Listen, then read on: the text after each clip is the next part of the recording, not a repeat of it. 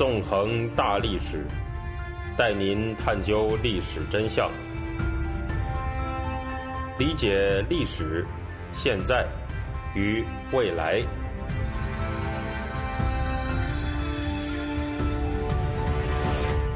大家好，欢迎大家收听《纵横大历史》，我是主持人孙成。今天呢，我们将继续进行文革历史系列节目，讲述发生在文革前夕的四清运动。上一回啊，我们讲到，在毛泽东于大跃进之后大搞政治运动的时候，刘少奇呢顺势把四清运动本身变成了文革的预演。尽管刘少奇在这个过程当中搞阶级斗争的力度那是不可谓不大，手法呀不可谓不残暴，但是毛泽东对刘少奇的四清搞法却仍然不满意。他不满意的原因呢，当然不是因为刘少奇通过四清运动导致了很多平民的死亡。而是因为刘少奇并没有打击毛泽东想要展开政治打击的目标。那么，毛泽东的目标究竟是一些什么样的人呢？让我们先从一个历史场景开始说起吧。一九六四年十二月十五号这一天，中共中央正准备就四清运动召开工作会议。这场会议的主持人是在中共中央主持一线工作的刘少奇。至于在理论上已经退居二线的毛泽东。则被邓小平建议不要出席会议。当时呢，邓小平认为，一般的工作汇报会议不需要让毛泽东出席。他告诉毛泽东说：“如果工作忙啊，可以不必参加了。”邓小平建议毛泽东不要出席刘少奇主持的会议，这个让毛泽东是感到了非常强烈的不安，而且呢，尤其对毛泽东他自己可能已经大权旁落的问题感到十分紧张。其实呢，我们都知道。当时的毛泽东虽然是在理论上已经退居二线了，但他对权力的掌控呢，其实是根本都没有放松的。然而到了这个时候，他连刘少奇主持的中共中央的工作会议都被邓小平建议不必要参加了，这对他来说呀，可以说是一大噩耗。在毛泽东看来，他自己距离真正的变成二线，看上去好像是已经不远了。那刘少奇和邓小平为什么要这么对待毛泽东呢？问题的答案可能会有点让人啼笑皆非。这一切啊，和毛泽东本人的作息习惯是非常有关的。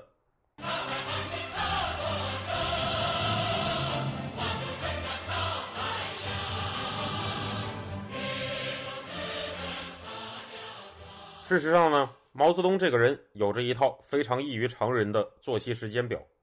简而言之啊，就是晚上不瞌睡，白天睡得香。再从每天的子夜十二点左右到凌晨五六点钟这段时间，当别人在睡觉的时候，毛泽东一般都醒着。在这之后呢，当人们准备起床的时候，毛泽东又开始睡觉了。有的时候，毛泽东的睡着时间甚至是在天大亮以后。接着呢，毛泽东的上午就这样睡过去了，直到下午他才会醒来，恢复工作和娱乐的状态。这样一套作息习惯呢，乍一听上去，说实话呢，是颇有一种夜生活丰富的现代人感，也有点通宵达旦的写作业的学生的那种感觉。但无论如何，对于一个国家级别的领导人来说，这么缺乏自我节制的作息方式啊，实在是有点不成体统了。和毛泽东比起来，刘少奇、邓小平的作息习惯都是相对规律和正常的。在毛泽东睡着的时候呢，邓小平和刘少奇往往是醒着的。在毛泽东醒着的时候呢，刘少奇和邓小平则往往已经睡着了。在这种情况之下，随着毛泽东宣布退居二线，以及刘少奇主持中共中央的日常工作，毛泽东介入中共中央日常工作的机会呢，也自然就变少了。久而久之，邓小平甚至觉得毛泽东已经没有必要参加一般的汇报会议了，所以才告诉毛泽东啊，如果工作忙，可以不必参加了。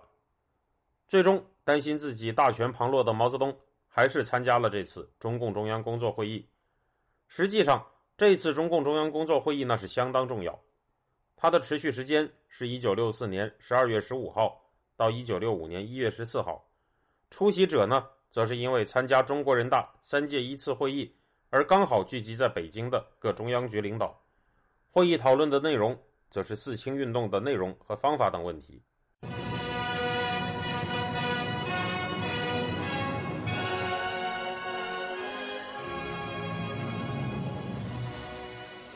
在这次会议上啊，气氛可以说是空前的紧张。毛泽东和刘少奇两个人的矛盾呢，进入了公开化的状态。相关的细节有不少生动的记载。毛泽东的秘书陈伯达有过这样的一段回忆，表示，在那次中央会议上，有一次毛泽东发言，刚讲了不多几句，刘少奇就插话。插话说几句不就行了吗？但刘少奇啊，他总应该让人讲完嘛，却一直是自己那么说下去。毛泽东呢就没有机会再讲了。第二天开会呢，毛泽东就拿来了中共党章，说这个党章规定啊，中共党员在党的会议上有发言权。参加会议的人呢，一听就明白，毛泽东是在说刘少奇不让他说话。这段毛泽东用党章要求发言的细节，其实呢，反映的就是毛泽东和刘少奇在这次会议上的激烈争论。双方矛盾的焦点在于四清运动到底应该整谁。刘少奇沿用此前中共土改的思路，认为四清运动的主要攻击对象是那些被称作地富的地主还有富农。毛泽东则认为。运动的攻击目标应该包括干部。两个人在会议上曾经有过一次被详细记录下来的争论。当时刘少奇说呢，主要矛盾是四清和四不清的矛盾，性质是人民内部矛盾和敌我矛盾交织在一起。毛泽东说呢，地富是后台老板，前台是四不清干部，四不清干部是当权派，只搞地富，贫下中农还是通不过的。迫切的是干部，就是要发动群众。整中共这个党，刘少奇说呢，四清运动中各种矛盾交叉在一起，很复杂，还是一切从实际出发，有什么矛盾解决什么矛盾，不能都上升为敌我矛盾。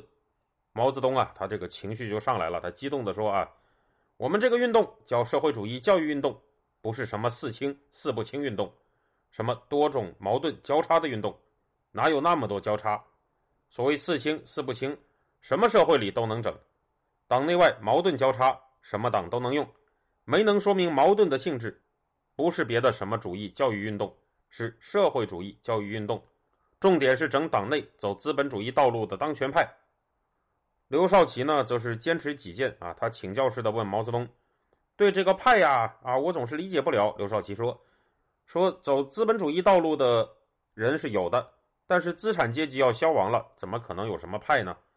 一说到派，这个人就太多了，不是到处都有敌我矛盾。刘少奇就问毛泽东：“煤炭部、冶金部哪个是走资本主义道路的当权派呀？”毛泽东呢，则是不假思索的脱口而出说：“张灵芝就是。”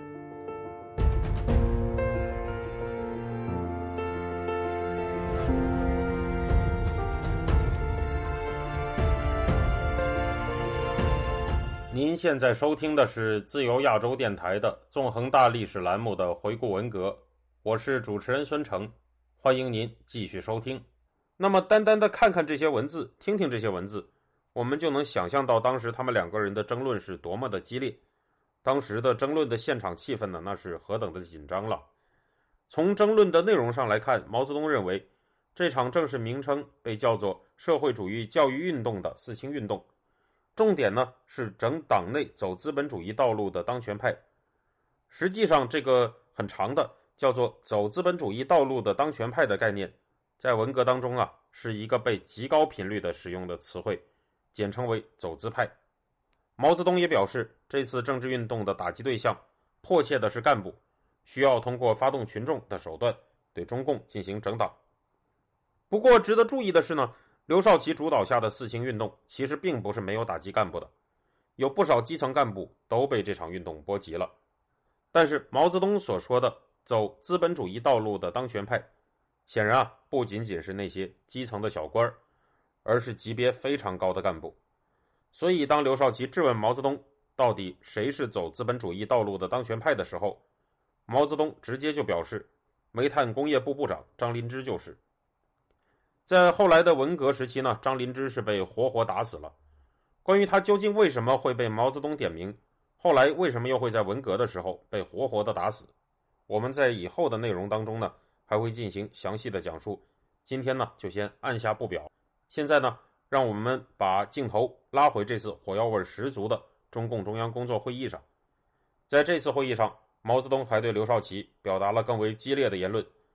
在刚才讲的十二月二十号的这场毛刘争论之后，毛泽东在他自己的生日，也就是十二月二十六号这一天，宴请了一些中共中央领导人，还有部分劳模和科学家。这次晚宴上呢，毛泽东的态度非常严肃，他表示啊，在中共中央有人在搞独立王国，而且对刘少奇、王光美夫妇进行了抨击，说在四清运动当中，通过在基层蹲点搞出桃园经验的王光美翘尾巴，也就是骄傲自满，说没有蹲点的刘少奇呢是没有蹲点就没有发言权。在十二月二十七日的会议上，毛泽东啊更是直白的说，我们这个党至少有两派。一个是社会主义派，一个是资本主义派。毛泽东还说呢，现在十五年了，成了独立王国。北京，我说的不是北京市委，就有两个独立王国，你们去猜，我不讲了。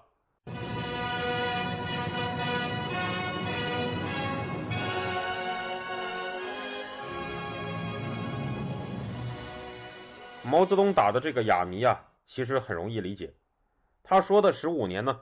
也就是从中共建政的1949年算起，一直到会议召开时的1964年，他所说的北京，而不是北京市委，有两个独立王国，显然就是说呢，在中共中央里面出现了两个分别由他和刘少奇代表的独立王国。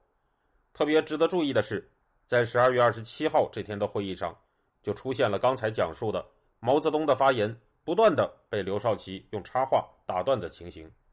接下来呢？又出现了毛泽东在第二天拿着中共党章要求发言的景象，可以说啊，到了这个时候，毛泽东和刘少奇两个人之间的矛盾已经是非常表面化了。本来呢，这次中共中央工作会议是计划在十二月二十八号闭会的，但是毛泽东对于会议的结果他是很不满意的，而且呢，他用他特有的那种粗俗的毛式语言，直白的说，说什么呢？他说：“我还没有参加呢，就散会了。”有人就是往我的头上拉屎，我虽然退到二线，还是可以讲些话的嘛，就要求继续开会。结果呢，这个会就跨了年，一直开到了一九六五年的一月十四号。最终，这个会议形成了一份被叫做“二十三条”的文件，它的全称呢是《农村社会主义教育运动中目前提出的一些问题》。这份明件开宗明义的表示，我给大家读来听听。我国城市和农村都存在着严重的、尖锐的阶级斗争。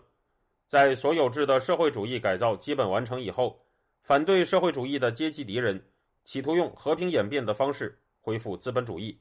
这种阶级斗争势必反映到党内，有些社队、企业单位的领导受到腐蚀或者被篡夺。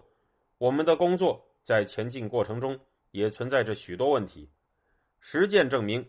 只要全党更深入的、更正确的继续贯彻执行党中央关于社会主义教育运动的各项决定，抓住阶级斗争这个纲，抓住社会主义和资本主义两条道路斗争这个纲，依靠工人阶级、贫下中农、革命干部、革命知识分子和其他革命分子，注意团结百分之九十五以上的群众，团结百分之九十五以上的干部，那么。城乡存在的许多问题并不难发现，也不难解决。可见呢，这个文件里面啊，它是提出了所谓的社会主义和资本主义两条道路斗争这条纲啊这样一个概念。文件里面呢还这样说道：这次运动的重点是整党内那些走资本主义道路的当权派，进一步的巩固和发展城乡社会主义的阵地。那些走资本主义道路的当权派，有在目前的。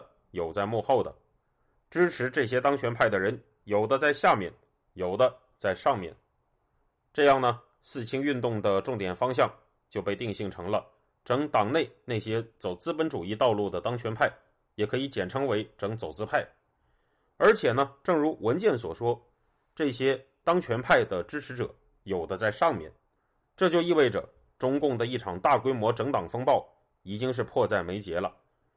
这个时候，距离文革的全面爆发已经只剩下一年零四个月了。